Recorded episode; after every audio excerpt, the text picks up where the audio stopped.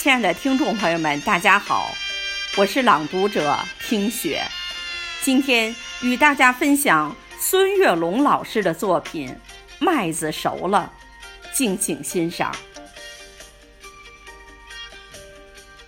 炎热的六月如火，我站在金南的田边，轰鸣的收割机施展魔法，硕大麦穗回应历史的浩瀚，金色果实香甜饱满，运往长院。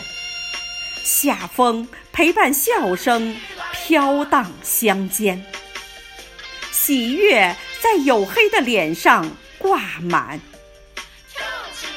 老杨树热情地拍起手掌，长长的麦芒把幸福舞蹈展现。辛勤劳作就是金色海洋的船帆。